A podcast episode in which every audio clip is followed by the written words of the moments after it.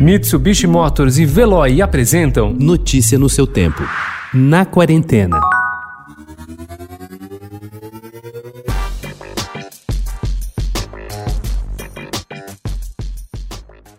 Após décadas esquecido, ele voltou com força durante a pandemia. Mas hoje, o formato de drive-in não se restringe à exibição de filmes. A programação desses espaços recebe festas juninas, espetáculos infantis, apresentações de humor, shows e exposições de arte. Na gastronomia, drive-thru já não é sinônimo só de fast food. Estar dentro do carro deixou de ser trajeto e virou destino final. Uma das criativas iniciativas que surgiram nos últimos dias em São Paulo é a Drive-Thru.art. Em um galpão de 8 mil metros quadrados na Vila Leopoldina, a exposição reúne obras de grandes dimensões, como pinturas e fotografias, assinadas por 18 artistas.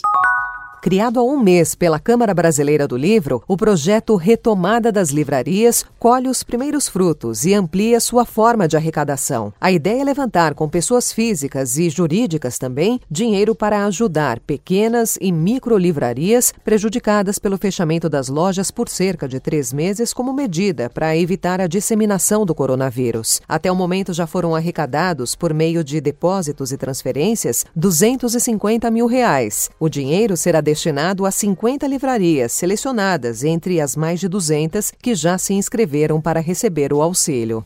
Aus welcher Zeit bist du? Die Frage ist nicht aus welcher Zeit, sondern aus welcher Welt.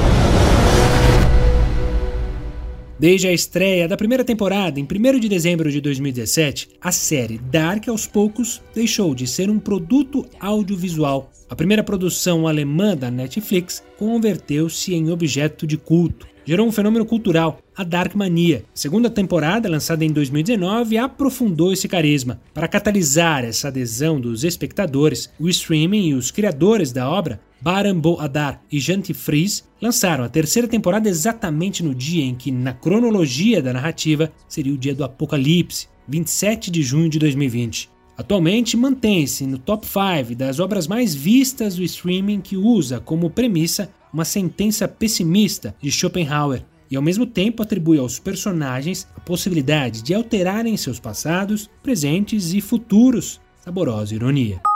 E por falar em série, agora as opções podem estar em cartaz nas redes sociais, sobretudo no Instagram. São produções com a cara do isolamento, feitas remotamente com ferramentas de edição simples, porém conectadas com o momento, abordando temas como solidão, crises no relacionamento, festas à distância, furadinha na quarentena, influenciadores sem noção e questões sociais. E nessa loucura de dizer que não te quero, o das aparências Disfarçando as evidências, mas pra que viver fingindo se eu não posso enganar?